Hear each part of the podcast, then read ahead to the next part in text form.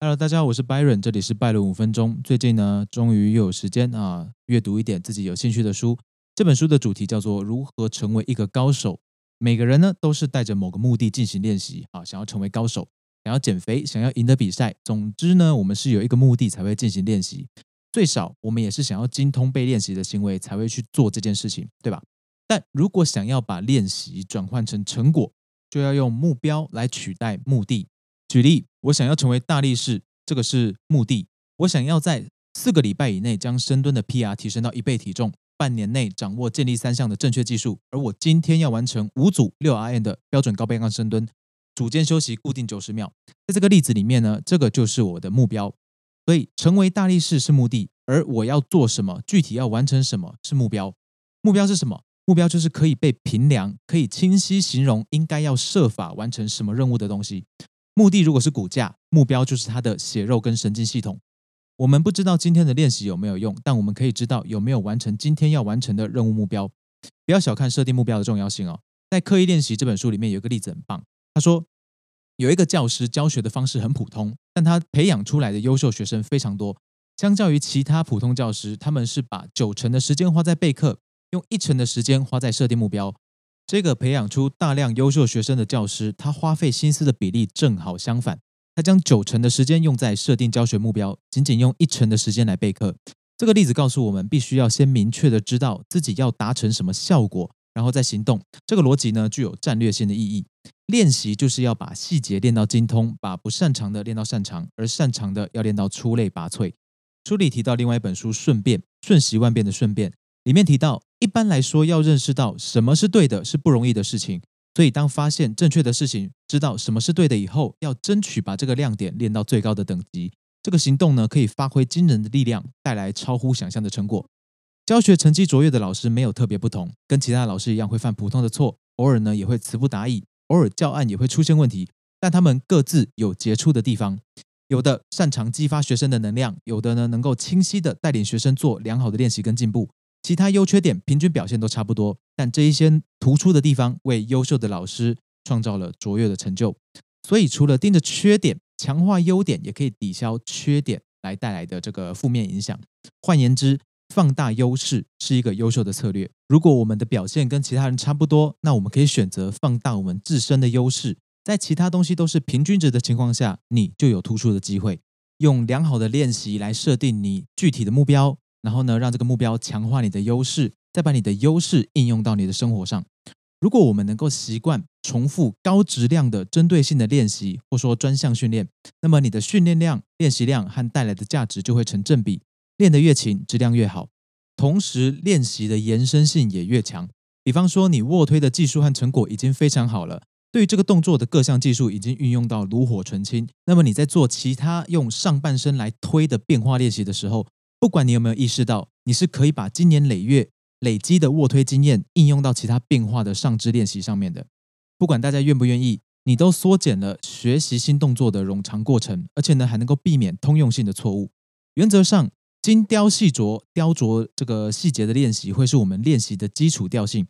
技术也有八十二十法则，关键技术可以产生八成的效益，但它占整个需要技术的比例哈，可能只有两成。所以找到关键的技术去练习。拆分每一个细节进行雕琢，才有完美的可能。练的精不贪多，并且呢，如果发现练习效率不好或练错，批评没有用，要马上修正，马上指示，并且呢，以更适当的方式进行练习。如果你在看别人练习，或是别人看着你练习的时候，他们要马上更正你的错误。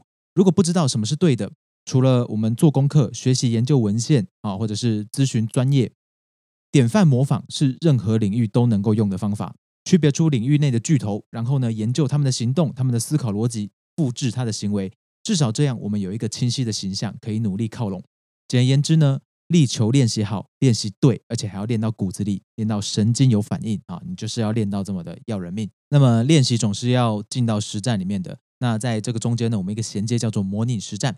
模拟实战的训练效益是可以验收整体训练的结果，让你尝试在各种可能的实际情况里面。你会怎么样应用你的技能？实际操作可以让你熟练你已经会的啊，整合应用你的技巧，发现你不足的地方，而且呢，考验你如何随机应变。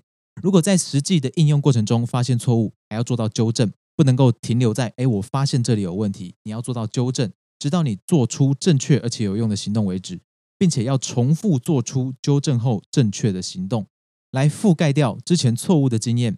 重复的次数不用太多，只要足够固定新的行为就好。我们可以把生活中碰到的每次机会、实际的比赛练习、自己做的练习题，或者是个案模拟，甚至是做做白日梦、沙盘推演，哈，这些都是有个课题让我们练习怎么样应用技术的机会和方法。而我们要把会的技能变得更好，升级技能等级，就要借由对细节一次又一次的雕琢优化，才能够达到。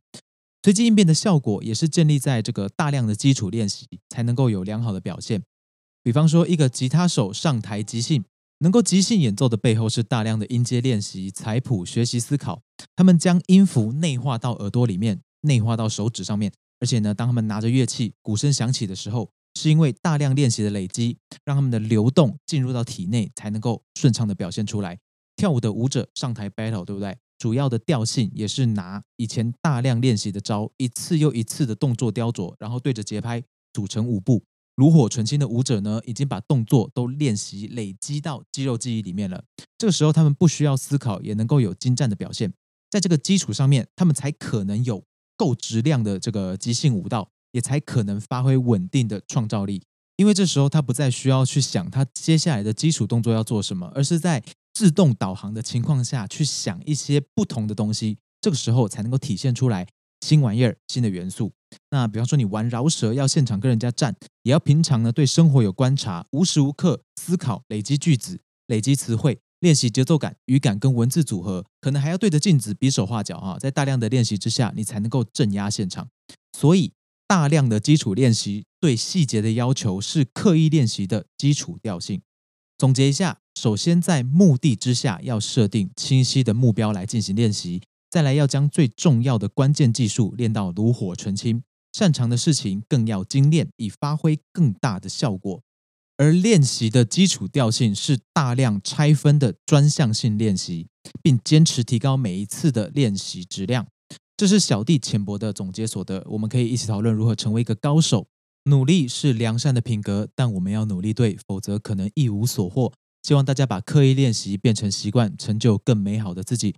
我是 Byron，这里是拜伦五分钟。很高兴可以跟你在 YouTube 或 Podcast 上面相遇。在我精进自己的同时呢，也可以跟你分享一些我在书里面看到的，我觉得有用的知识，希望能够给你一点营养。我们下一次空中再见，拜拜。